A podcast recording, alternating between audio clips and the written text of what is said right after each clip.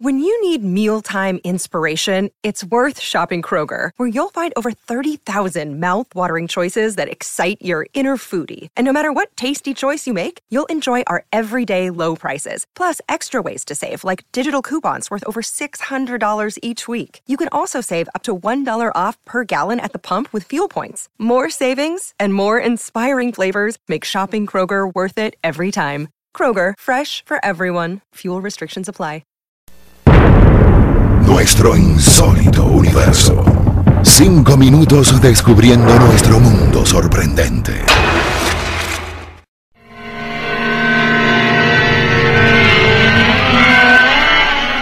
En enero de 1989, Denis Chevelin, de 52 años, abrió la ventana de una oficina en el piso 26 de cierto edificio bancario en París y, trepando a la cornisa, avanzó por aquel estrecho asidero.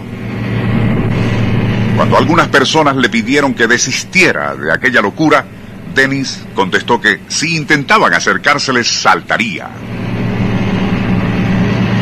Mientras razonábamos con él, suponíamos que aquello se debía a que su empresa estaba en quiebra y Chevelin arruinado, informó el oficial de la policía Yves Didier, añadiendo, no podíamos ni imaginar el verdadero motivo que había tras su grave decisión.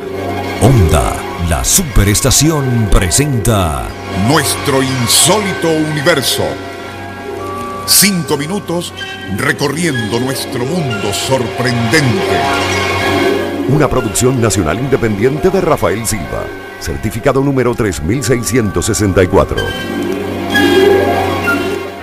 A medida que transcurría el tiempo, el tránsito se arremolinaba en la calle, 26 pisos más abajo, mientras agentes de policía, compañeros de trabajo e incluso la esposa de Chevalin, Mireille, intentaban razonar con él.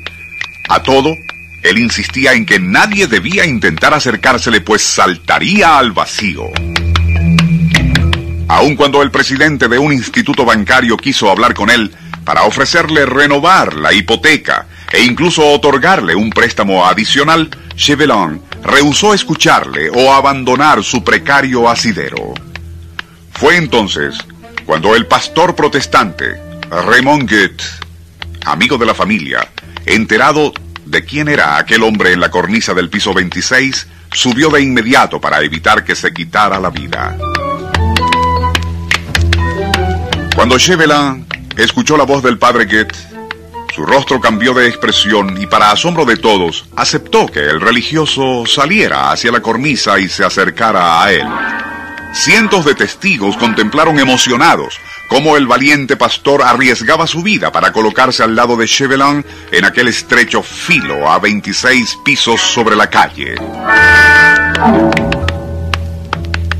De aquella forma se inició un diálogo entre los dos hombres que más nadie pudo escuchar. Un drama de vida y muerte que fue prolongado por varias horas hasta que ocurrió algo que electrizó a todos. Clérigo y potencial suicida, quienes durante el diálogo se habían sentado en la cornisa, se incorporaron cuidadosamente para no resbalar, y los testigos pudieron ver claramente a Chevelin, que extendía la mano hacia el padre Goethe, como para dejarse guiar por este hacia el interior del edificio. El religioso estiró su mano para tomar la que Chevelin le ofrecía, pero fue este quien agarró al clérigo con fuerza por la muñeca y se lanzó al vacío arrastrándolo consigo.